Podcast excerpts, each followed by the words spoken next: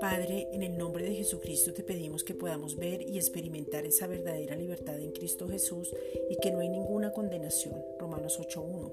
Porque entendemos quiénes somos y que estamos en la ley de vida en Cristo Jesús. Romanos 8.2. Y entonces actuar coherentes a nuestra naturaleza, identidad, continuando con el propósito claro. Romanos 1.29. Que seamos conscientes de lo que somos, un espíritu que tenemos un alma y vivimos en un cuerpo. Juan 3.6. Y que el mismo Dios de paz nos revele que ya somos santificados por completo y entonces todo nuestro ser se ha guardado irreprensible hasta la venida de Jesucristo. Primera de Tesalonicenses 5:23.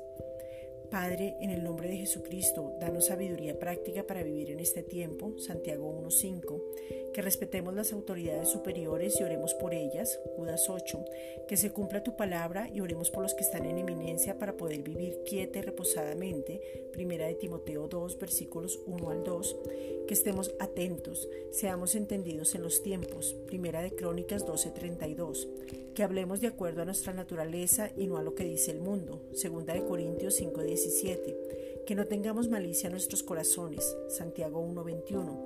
Pensando y hablando mal de los que están en eminencia, de lo que está ocurriendo, ni que nos veamos como jueces de todo lo que dicen. Tito 2:8.